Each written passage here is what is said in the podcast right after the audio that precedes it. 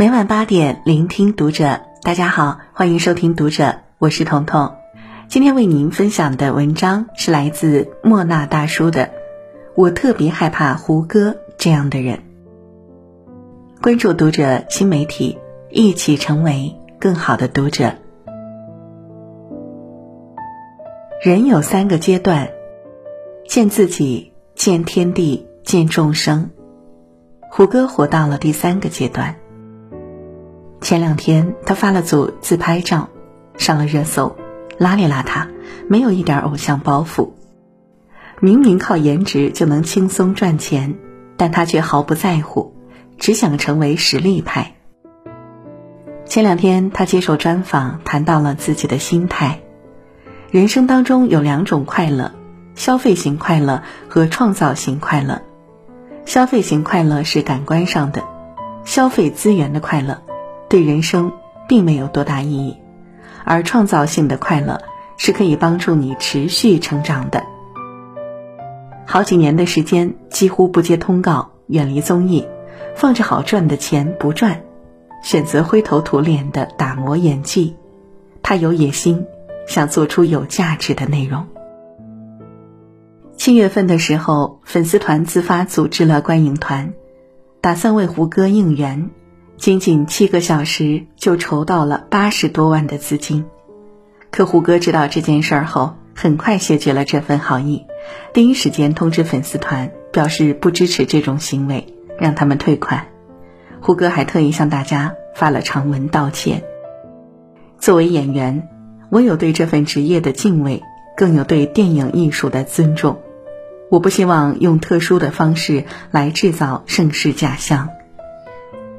我们不仅要有温度，更要有风骨。演技好不好，作品行不行，我自己负责，自己承担。赢要光彩，输不丢人。有人不解，本来饭圈司空见惯的事情，百万千万应援的大有人在。胡歌为什么偏偏不走捷径，要拒绝粉丝，要道歉？他真的太傻太固执了。出道十多年，他好像从来没把自己当成一个大明星。话剧《如梦之梦》的发布会现场来了一位阿姨，她对胡歌说：“我的老母亲今年八十九岁，身患癌症，她也很喜欢你，希望你能写句话鼓励她一下。”这位阿姨是大学退休教师，年事已高，无法跨上高高的舞台。胡歌索性直接跳上去，半跪半趴在地上为她签字。他在书的扉页上认真写下了这句：“人生是一场难得的修行，不要轻易交白卷。”阿姨见胡歌的举动，激动的哭了出来。在现在的娱乐圈，哪个艺人不是被团队好好保护？出门前后保镖簇拥，招手看心情，签名不方便，合影没时间。可胡歌一点架子也没有，离场的时候还细心躬身为老奶奶拿走身前的障碍物。人设是可以装的，但修养没法装。二零一六年金鹰节，胡歌凭借《琅琊榜》捧杯金鹰奖，他的成绩和口碑有目共睹。这个奖可谓实至名归，可他特意走到老戏骨李雪健老师面前，谦卑地说：“受之有愧。”李雪健老师感慨地起身和他握手，眼神里充满欣赏。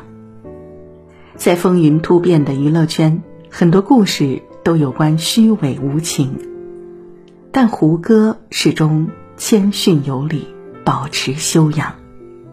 无论是火遍全国。还是事业低谷，他都选择温柔的侧耳倾听，追寻前辈的足迹，有所成就也记得致敬。他真傻，哪怕是赢的时候，也未尝傲慢过一次。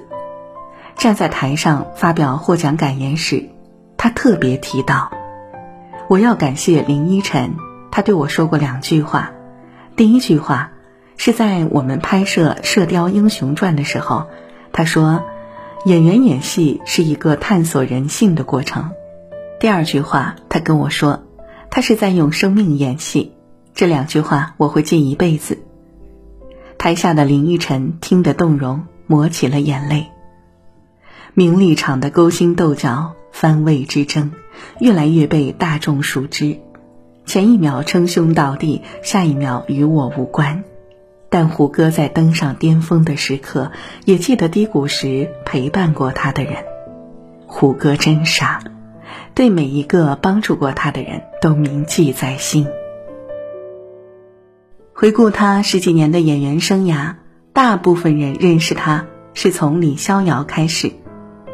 二零零五年，《仙剑奇侠传》让胡歌红遍了大江南北。那时候，电视台轮番播着《仙剑》，广播台放着胡歌唱的主题曲。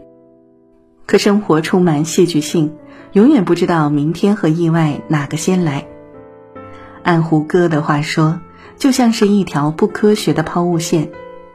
一年后，八月二十九日晚，一场惨烈的车祸找上了胡歌。有多严重呢？胡歌回忆，当时最大的愿望就是活着。连着六天的抢救，大大小小的伤口缝了一百多针。被送进医院后，胡歌清楚自己右眼在不停流血。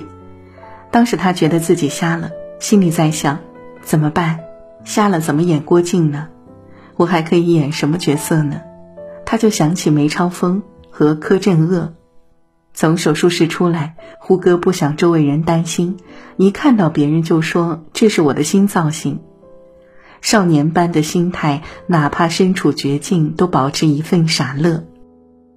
事后车祸原因被揭露是司机小凯疲劳驾驶，老板蔡艺农问胡歌：“你还聘请小凯吗？”他说：“用啊。”蔡艺农说：“你不怪他。”胡歌说。全世界都可以怪他，我不能。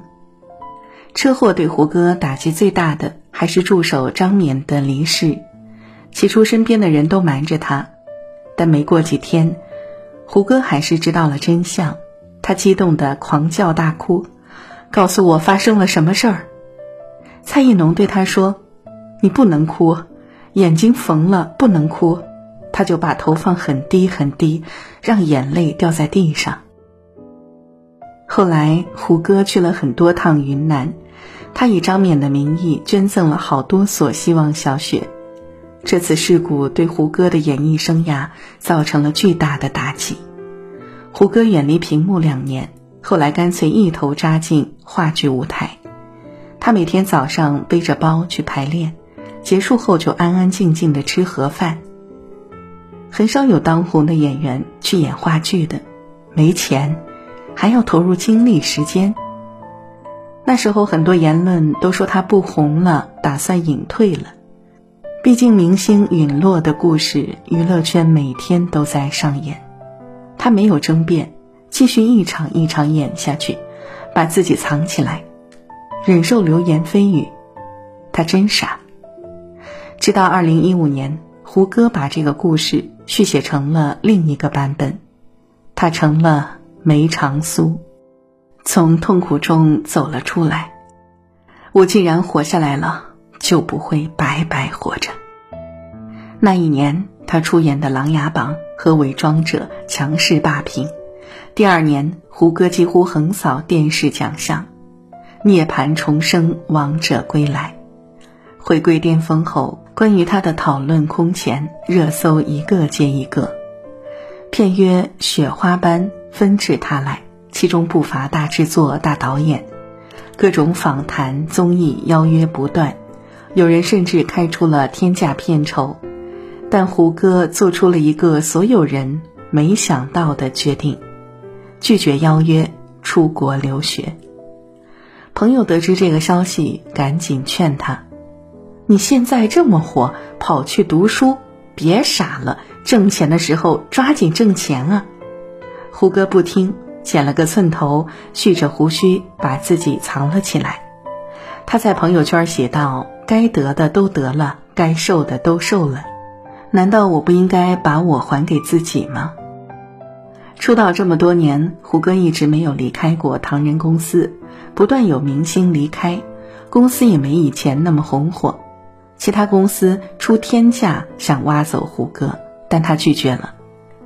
我出车祸后，公司跟我说：“我们不换人，我们就等你。”为了这句话，他选择了回报。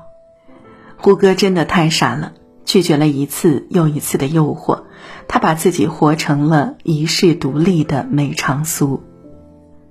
除了拍戏，胡歌都在忙些什么呢？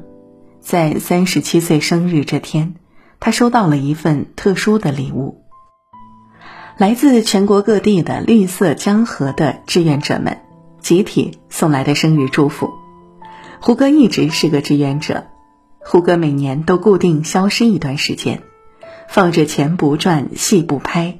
胡歌干嘛去呢？答案是捡垃圾。从二零一三年开始，胡歌每年都会跟随志愿者组织到青海捡垃圾。他蓄起胡须，戴着帽子，一直沿着公路走，连续六年，年年如此。做了也从不说，生怕别人知道一样。这样的胡歌不傻吗？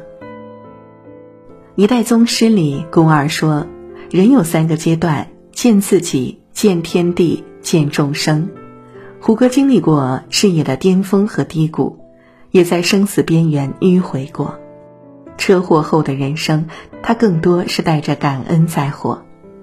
能捡回一条命，老天给我一个恩赐，留在这个世界。那一刻，我会想。这不应该只是为了再红一次，所以我想再等等，再看看。从李逍遥到梅长苏，从翩翩少年到成熟稳重，这一等就是十年。商业大片大火 IP 找到他，他没有接受。他说：“既然想要突破和挑战，那就彻底一点，纯粹一点。”他拒绝了粉丝集资，也拒绝了躺赢的人生，如同他所说的：“赢要光彩，输不丢人。”就像孙悟空拾起了金箍棒，一往无前，望向天际。大圣，此去欲何？踏南天，碎凌霄。若一去不回，便一去不回。好了，今天的文章就到这里了。喜欢我们的分享，欢迎在文章末尾给我们留言。我是彤彤，我在山东向您说晚安。